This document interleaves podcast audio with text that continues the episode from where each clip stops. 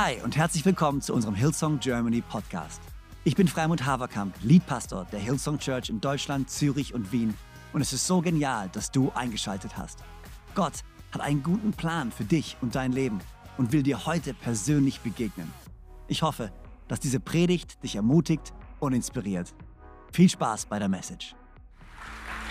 Hey, es ist so gut hier zu sein bei euch. Auch ein herzliches Hallo von mir, meine Frau und ich. Für uns ist es ein absolutes Privileg, bei euch sein zu dürfen. Auch ein Hallo an alle Locations, die mit am Start sind, an alle, die in der Online-Kirche dabei sind, in der Microchurch. Hey, ich glaube, Gott hat heute richtig was Gutes für uns vor.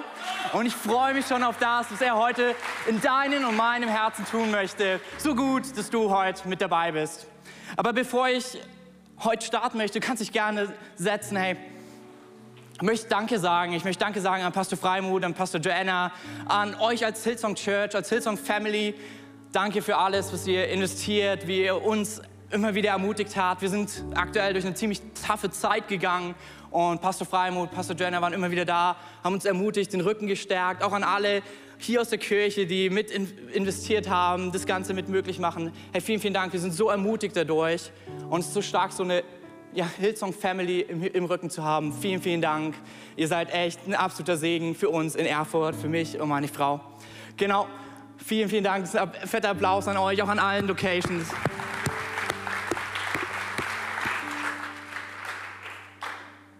Ich bin heute nicht allein gekommen, sondern wir sind eigentlich so zu dritt.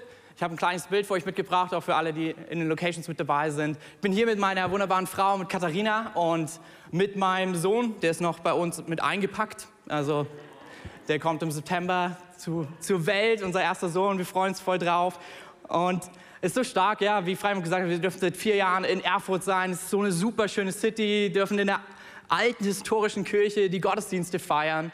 Und hey, ich liebe es, mit Jesus unterwegs zu sein, weil er verrückte Dinge möglich macht. So, meine Family, äh, wir waren eigentlich alle Atheisten, areligiös, Agnostiker, lauter Wörter mit A. Du kannst sie eigentlich alle zusammenfassen mit einem Wort. Wir waren Skeptiker.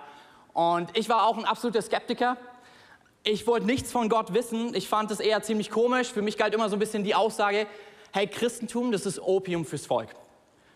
Und dann war es so, dass mit 18 Jahren ich auf einmal krank geworden bin. Meine Gelenke sind überall angeschwollen. Ich bin dann ins Krankenhaus gekommen, hatte mehrere OPs und immer wieder fing es an, dass Gelenke angeschwollen sind, vor allen Dingen in den Knien. Und es war so, dass die Ärzte nicht rausfinden konnten, was los ist. Und am Ende war es so weit, dass ich eine ganze Weile im Rollstuhl gelandet bin.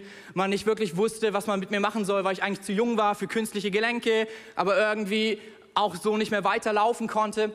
Und mitten in dieser Zeit kam eine Seniorin, die über mehrere Ecken äh, mit unserer Family befreundet war. Und ich habe mich eigentlich immer vor ihr versteckt. Ich oute mich. Ich hatte panische Angst vor Christen. Immer wenn sie kam, ich war weg. Das Fußballtraining hat auf einmal früher angefangen oder so. Und jetzt war ich in diesem Krankenhaus und sie hat ihre Chance genutzt. Hey. Es gibt keine Tür, die du zuschließen kannst. Es gibt kein Training, zu dem du früher hingehen kannst. So. Und sie ist reingekommen in mein Zimmer, hat für mich gebetet und dann hat sie noch eine viel wichtigere Sache gemacht. Sie hat mir eine Bibel da liegen lassen.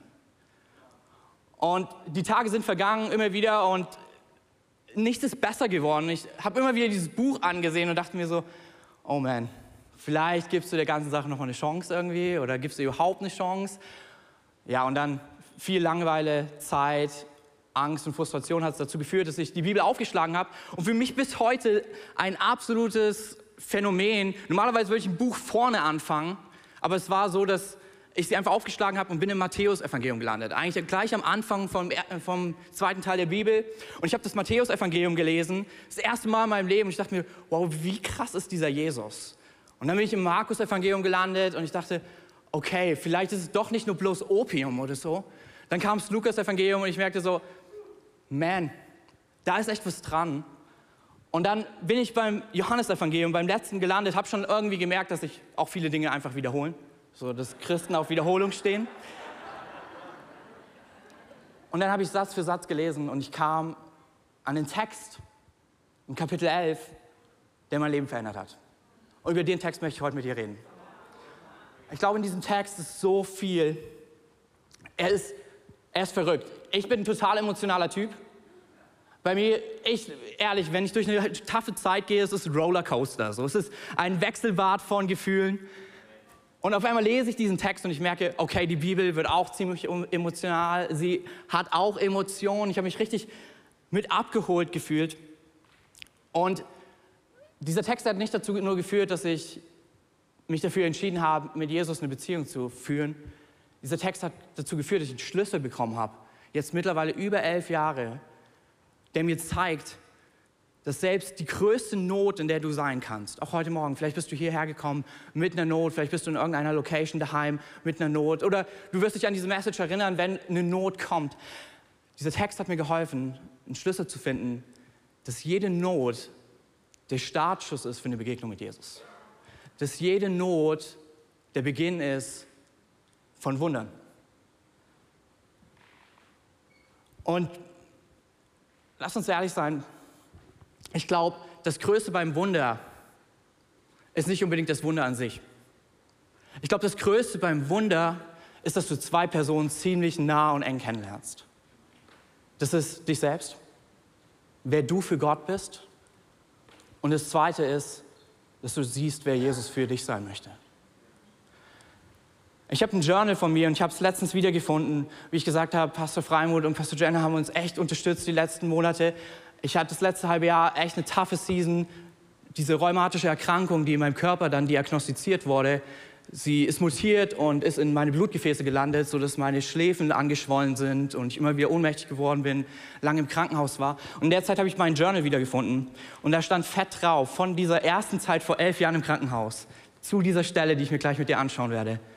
Ohne Not kein Wunder. Wir lieben alle die Wunder. Aber ey, ich sag dir eins, ich glaube, wenn wir mit Jesus ein Wunder erleben, dann erleben wir es nicht, sondern wir durchleben es mit ihm. Und unten drunter war so eine Zwischenüberschrift. Kevin, in deiner realen Not zeigt sich Jesus als dein realer Gott.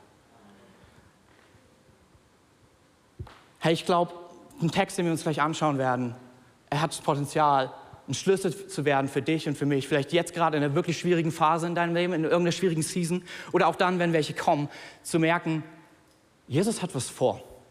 Selbst das Schlimmste, was in deinem Leben kommen kann, kann zur größten Herrlichkeit Gottes werden.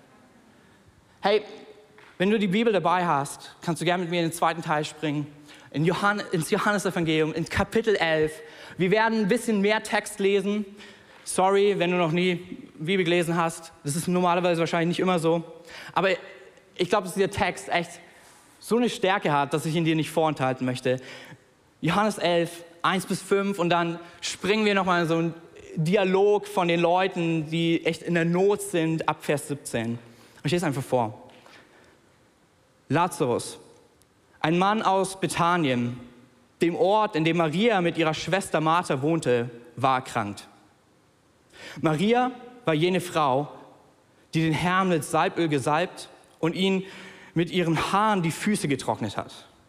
Und Lazarus, der krank geworden war, war ihr Bruder. Die beiden Schwestern ließen Jesus ausrichten, Herr, der, den du lieb hast, ist krank. Als Jesus das hörte, sagte er, am Ende dieser Krankheit steht nicht der Tod, sondern die Herrlichkeit Gottes. Hey, wenn du Marker dabei hast, mach dir Marker diesen Vers 4 fett an. Der Sohn Gottes soll durch sie in seiner Herrlichkeit offenbart werden. Jesus hatte Martha und ihre Schwester und auch Lazarus sehr lieb. Als Jesus nach Bethanien kam, erfuhr er, dass Lazarus schon vier Tage begraben worden war. Bethanien war nur drei Kilometer von Jerusalem entfernt und viele Juden aus der Stadt waren zu Martha und Maria gekommen, um sie in ihrem Leid zu trösten. Als Martha hörte, dass Jesus auf dem Weg zu ihnen war, ging sie ihm entgegen. Maria aber blieb zu Hause. Herr, sagte Martha, wenn du hier gewesen wärst, wäre mein Bruder nicht gestorben. Aber auch jetzt weiß ich, was immer du von Gott erbitten wirst, wird er dir geben. Dein Bruder wird auferstehen, gab Jesus ihr zur Antwort. Ich weiß, dass er auferstehen wird, erwiderte Martha. Das wird in jenen letzten Tagen gestehen bei der Auferstehung der Toten. So ein bisschen zusammengefasst. Das passiert dann irgendwie im Himmel. Im Himmel wird es ihm schon wieder gut gehen. Da sagte Jesus zu ihr, Ich bin die Auferstehung und das Leben. Wer an mich glaubt, wird leben, auch wenn er stirbt. Und wer lebt und an mich glaubt, wird niemals sterben. Glaubst du das? Ja, Herr, antwortete Martha, ich glaube, dass du der Retter der Welt bist, der Sohn Gottes, der in diese Welt kommen soll. Danach ging sie weg, um ihre Schwester Maria zu holen. Der Meister ist da und lässt sich rufen, sagte sie leise zu ihr. Als Maria das hörte, stand sie schnell auf, um Jesus entgegenzugehen. Jesus war noch nicht ins Dorf hineingegangen, sondern war immer noch dort, wo Martha ihn getroffen hatte. Die Juden, die bei Maria im Haus waren, um sie zu trösten, sahen, wie sie plötzlich aufsprang und hinauseilte. Sie dachten, sie wolle zum Grab gehen, um dort zu weinen und folgten ihr. So wie Maria an den Dorfeingang kam und Jesus erblickte, warf sie sich zu Füßen. By the way, wenn du ein bisschen mehr Bibel liest, sie macht das ständig. Und rief, Herr, wenn du hier gewesen wärst, wäre mein Bruder nicht gestorben. Beim Anblick der weinenden Frau und der Juden, die sie begleiteten und mit ihr weinten, erfüllte ihn Zorn und Schmerz. Bis ins Innerste erschüttert, fragte er, wo habt ihr ihn begraben? Die Leute antworten, Herr, komm mit, wir zeigen es dir. Jesus Augen füllten sich mit Tränen. Ich glaube, was hier wirklich steht, ist eigentlich, Jesus weinte. Seht, wie lieb er ihn gehabt hat, sagten die Juden. Und einige von ihnen meinten, er hat doch den Mann, der blind war, geheilt. Hätte er da nicht auch machen können, dass Lazarus nicht stirbt? Während Jesus nun zum Grab ging, erfüllten ihn von neuem Zorn und Schmerz. Lazarus lag in einem Höhlengrab, dessen Eingang mit einem großen Stein verschlossen war. Wälz den Stein weg, befahl Jesus. Herr, wandte Martha, die Schwester des Verstorbenen, ein, er ist doch schon vier Tage tot. Der Leichnam riecht schon, er stinkt. Aber Jesus sagte zu ihr, habe ich dir nicht gesagt, wenn du glaubst, wirst du die Herrlichkeit Gottes sehen? Man nahm nun den Stein vom Eingang weg. Jesus richtete den Blick zum Himmel und sagte, Vater, ich danke dir, dass du mich erhörst. Ich weiß, dass du mich immer erhörst, aber wegen all der Menschen, die hier stehen, spreche ich aus. Ich möchte, dass sie glauben, dass du mich gesandt hast. Danach rief er mit lauter Stimme, Lazarus, komm heraus. Und es, der Tote trat heraus, Füße und Hände mit Grabbinden umwickelt und das Gesicht mit einem Tuch verhüllt. Befreit ihn von den Tüchern und lasst ihn gehen, befahl Jesus den Umherstehenden. Viele von den Juden, die zu Maria gekommen waren, um sie zu trösten, glaubten an Jesus, als sie das Wunder sahen, das er an Lazarus tat. Langer Text mit viel Power. Und ich will mir gleich mit dir drei Dinge anschauen in diesem Text, die echt, ich glaube, zum Schlüssel werden können, warum Not und Katastrophe nicht das Ende von Not und Katastrophe ist.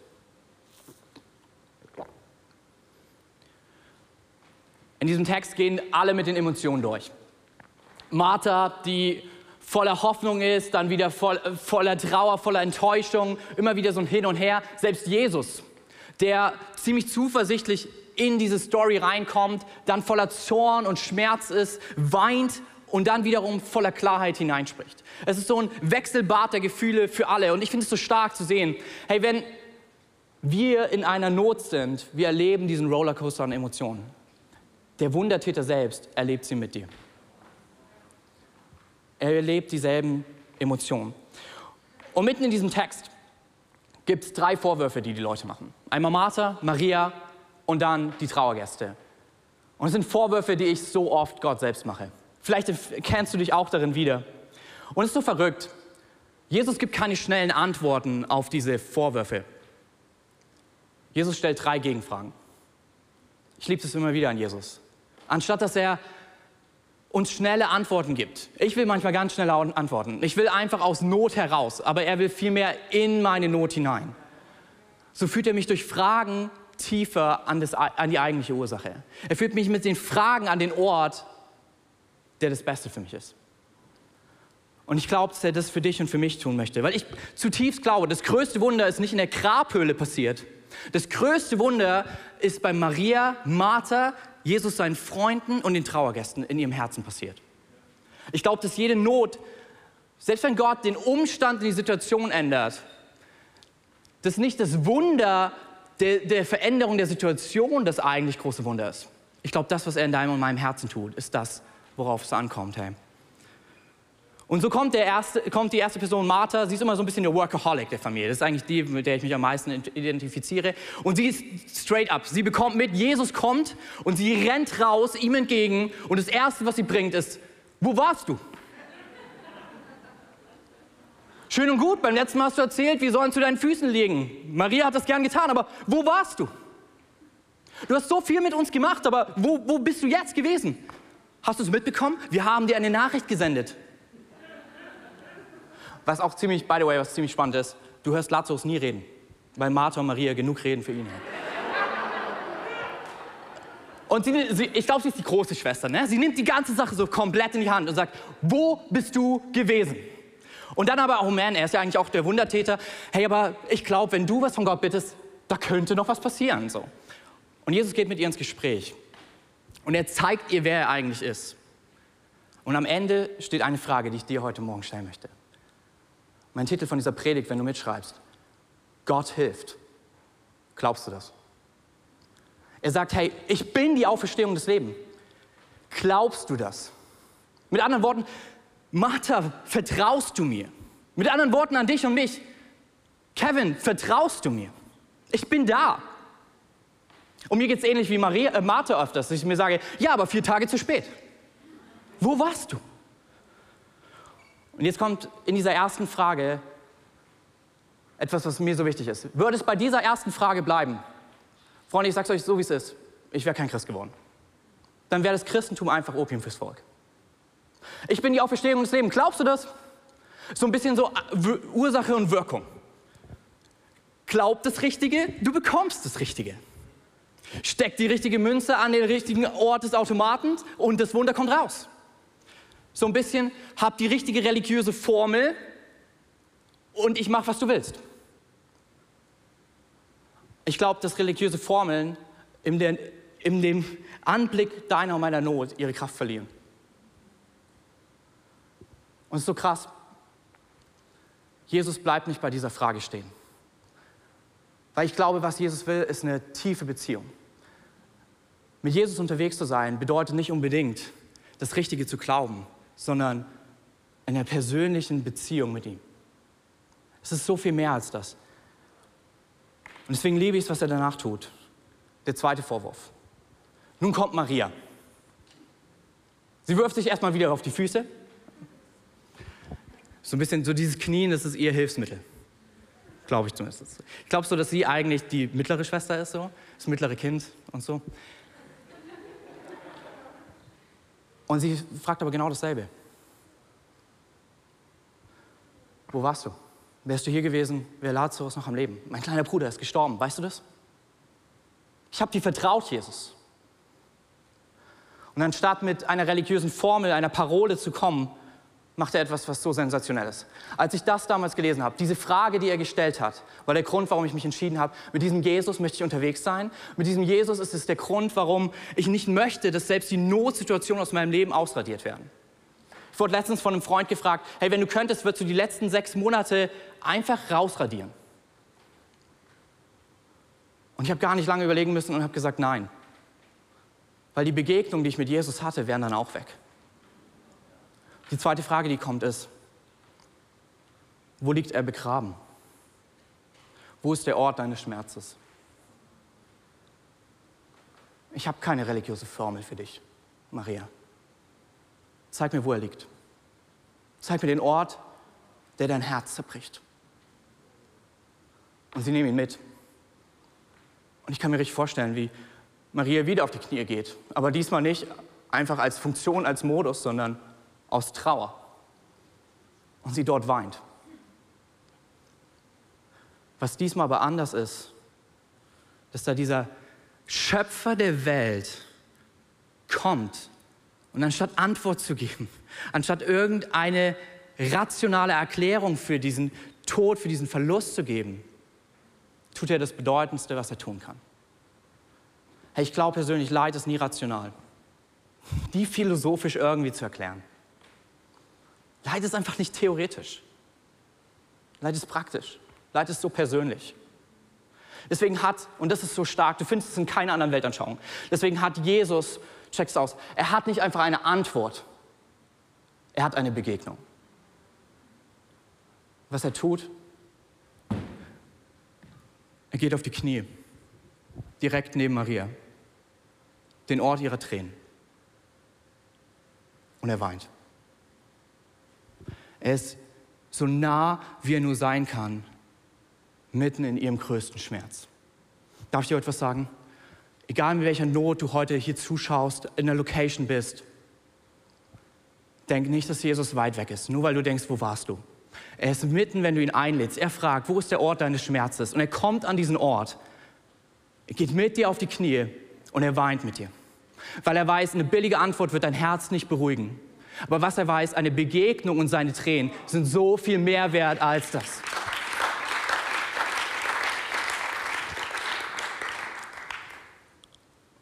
Und ich kann es mir richtig vorstellen, wie Maria dort kniet und weint, aber selbst die tollkühne Martha auf ihre Knie fällt und mitweint.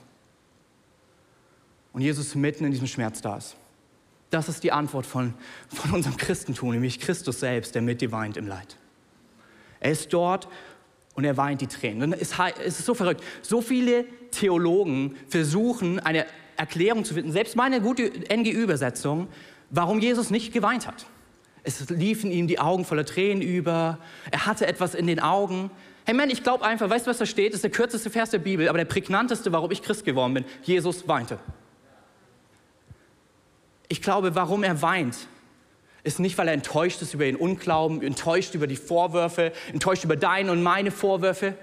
Warum er weint ist, weil es ihm das Herz zerbricht, dich um mich leiden zu sehen. Warum er weint ist, weil Tod und Schmerz, ja, es ist Teil dieses Lebens, es ist Teil dieser Welt, aber es ist trotzdem deswegen nicht in Ordnung. Deswegen sitzt er dort, kniet mit ihnen und weint, voller Tränen und spürt den Schmerz von Martha und Maria, weil er dich so sehr liebt. Er weint und das ist der einzige Grund, weil er Martha und Maria von Herzen liebt. Und es so schlimm für ihn ist, zu sehen, wie sie trauern. Herr, er weint in all deinen Nöten. Lad ihn einfach mit ein. Er möchte dir so nah sein, wie du denkst. In dieser Season, in der meine Frau und ich waren, war es so, dass aufgrund dieser Mutation von der rheumatischen Erkrankung meine Grunderkrankung vom Rheuma auch wieder ausgebrochen ist. Alle Gelenke sind angeschwollen. Es war so weit, dass ich, ich konnte noch nicht mal alleine mehr auf Toilette gehen. Meine Frau musste mich immer wieder stützen. Dann ist meine Frau noch schwanger geworden, was der Hammer ist. Aber du denkst dir so, okay, Jesus, was hast du vor? Und irgendwann sind die Knie so dick geworden, dass ich zum Punktieren musste, dass ich wenigstens wieder ein bisschen mit den Krücken laufen kann. Und ich sitze in diesem Wartezimmer und es ist dieselbe vor, es ist derselbe Vorwurf, der über meine Lippen kommt von Maria und Martha.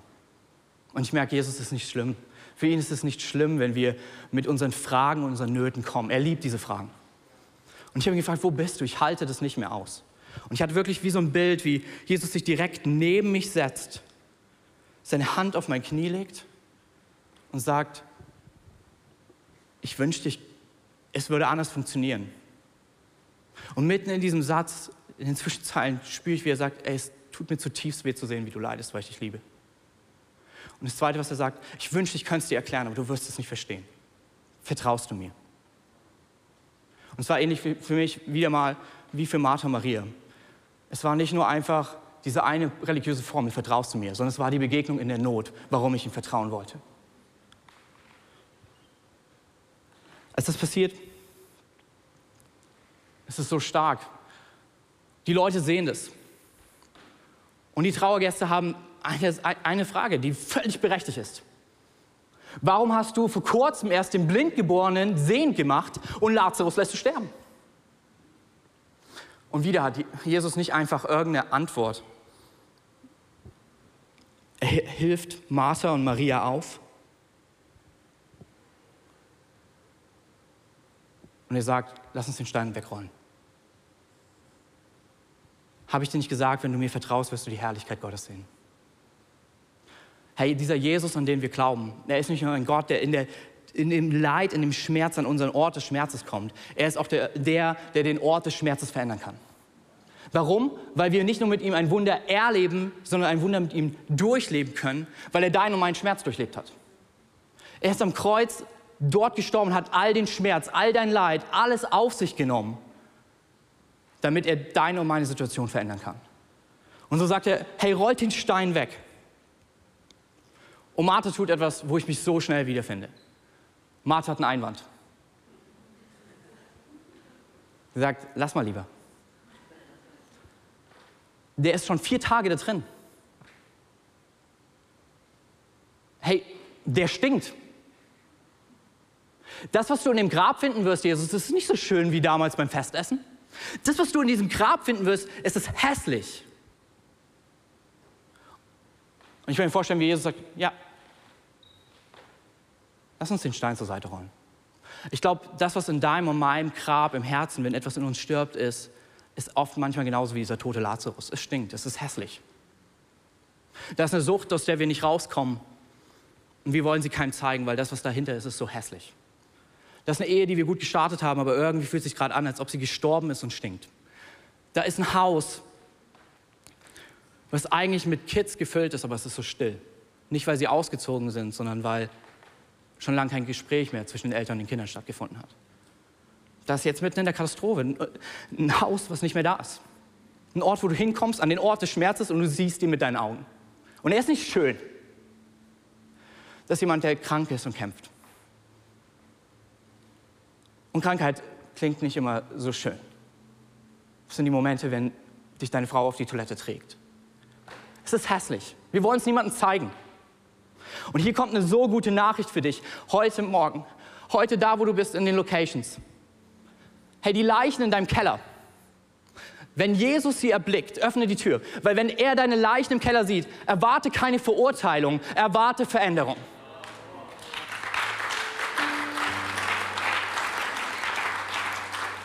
Man, er kommt nicht an den Ort deines Schmerzes, um den Stein wegzurollen und dich auszulachen, wie schlimm es da drin aussieht. Das, was er tut, ist, er liebt dich vom ganzen Herzen, deswegen lässt er den Stein wegrollen, um deine Not zu sehen und dir zu zeigen, es ist kein Ort der Verurteilung im Schmerz, sondern es ist ein Ort der Veränderung.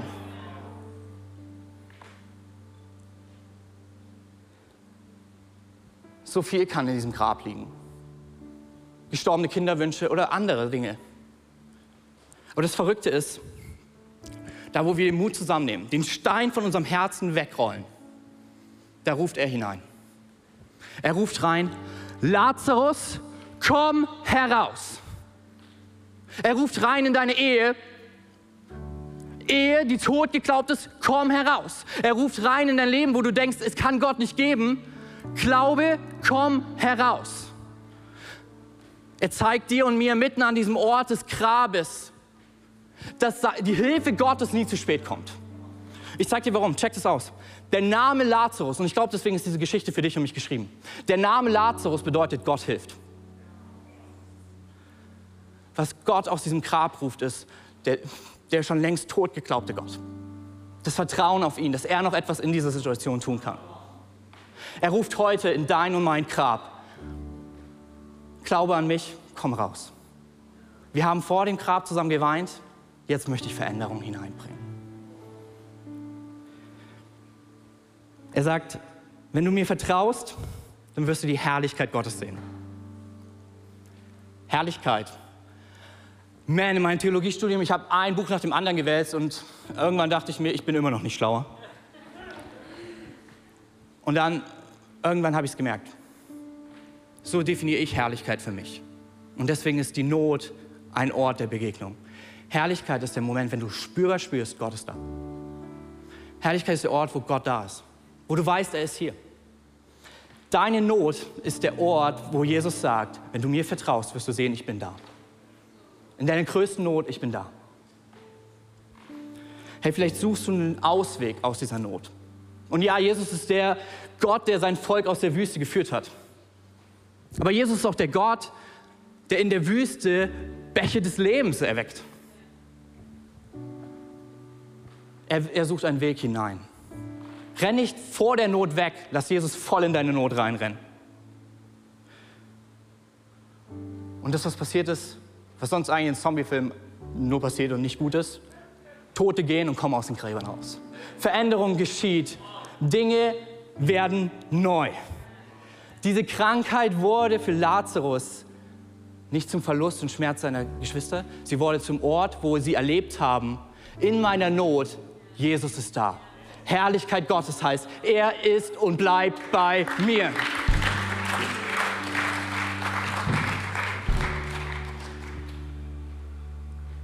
Hey, ich möchte dir heute Morgen, da wo du bist, in den ganzen Locations, ich weiß nicht, was deine Not ist, aber ich möchte dich ermutigen, den Stein vor deinem Herzen wegzurollen, dass er hineinschaut und er Veränderung hineinbringt. Hey, er ist es, der ruft, vertraust du mir?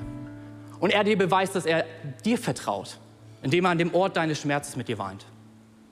Und dann hebt er dich hoch und sagt, wollen wir den Stein wegrollen? Ich will, dass du siehst, dass in der Not sichtbar ist, ich bin da. Ich will, dass du siehst, ich liebe dich von ganzem Herzen. Und während wir in dieses Grab reinschauen, sehen wir zehn Kapitel später, nee, neun, ein zweites Grab. Und wir kommen zu diesem Grab und der Stein ist weg. Die Zeichen des Todes, von denen man Lazarus befreien musste, die Grabbinden, sie legen ordentlich gefaltet zusammen. Das Grab ist leer. Es war Jesus sein Grab. Das ist der Grund, warum ich glaube, dass er dir und mir in deinem und meinem Leid helfen kann. Er hat durchlebt, damit du nicht bloß ein Wunder mit ihm erlebst, sondern dass du Wunder mit ihm durchlebst. Das ist der Grund, warum ich jedes Mal denke, selbst jetzt immer wieder, ich bin noch nicht komplett gesund, immer wieder kämpfe ich damit, aber ich weiß, in jeder Not erlebe ich immer mindestens ein Wunder. Das Wunder, dass Gott da ist. Hey, ich würde so gern für dich beten. Lass uns gemeinsam unsere Augen schließen. Und du kannst einfach als Symbol so eine Faust in den Himmel ragen, als dein Stein. Da, wo deine Not ist, dass du sagst, ich, ich roll den Stein zur Seite, Jesus. Ich erwarte keine Verurteilung. Ich, warte, ich erwarte Veränderung. Ich vertraue dir, weil du vor dem Grab mit mir weinst, weil du mich liebst. Jesus, ich danke dir für jeden Einzelnen in allen Locations. Du siehst unsere Nöte, du siehst unsere Herausforderungen, du siehst die kommenden Nöte und ich bete, dass sie zu Orten werden der Herrlichkeit. Da, wo wir spüren, du bist da. Und ich bete, dass die Orte der Hässlichkeit zu Orte von neuen Leben werden.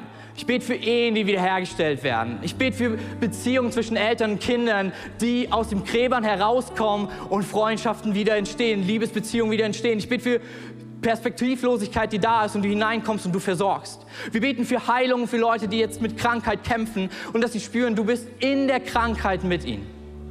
Wir beten für alle in den Flutkatastrophen, dass wir wissen, unser Zuhause ist da, wo du bist.